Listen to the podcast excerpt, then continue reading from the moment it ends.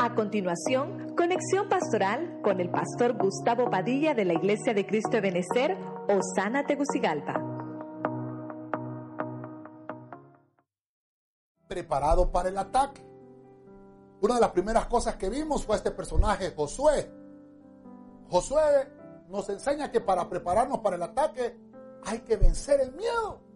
Lo primero que tenemos que hacer, eliminar la cobardía.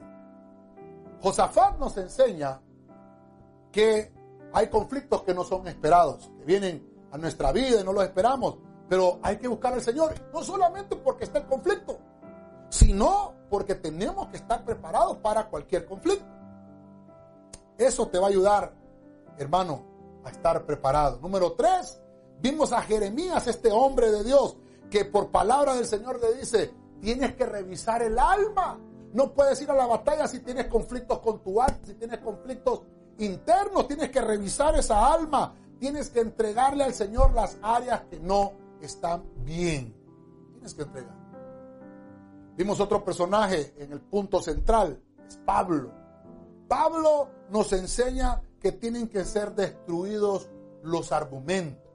Pablo nos enseña, hermano, que Cristo mismo destruyó los argumentos en la cruz, pero dice Pablo, tienes que estar equipado.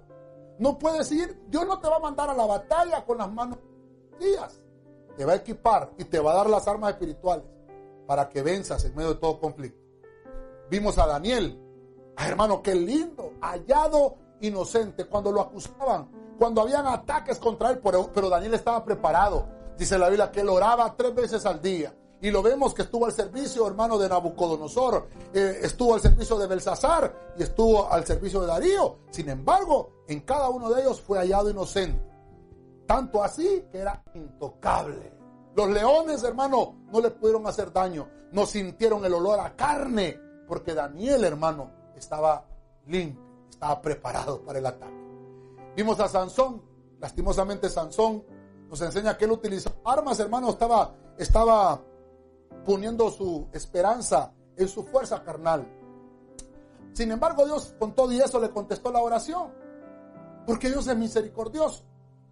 Porque la sangre no debe de servir para clamar venganza. La sangre de Cristo sirve ahora porque clama misericordia. Y nos enseña Sansón que a pesar de, de que nos hayamos portado mal, siempre Dios va a contestar nuestras oraciones. Y por último vimos a Pedro. Pedro, hermano, aquel hombre que fue tratado, aquel procesado por Dios. Nos dice que para estar preparados para el ataque tenemos que meternos bajo la cobertura del Señor. No vayamos a pelear solos. Hay muchos alrededor del mundo en el cuerpo de Cristo que atraviesan mismas circunstancias parecidas. Busquemos el consejo, busquemos la ayuda. Y sobre todo, ser agradables al Señor.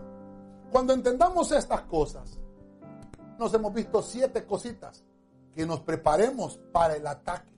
El enemigo anda como león rugiente buscando a quien devorar. Pero dice el Señor, confíen en mí, yo he vencido al mundo. Te dejo siete cosas que te van a ayudar para estar preparado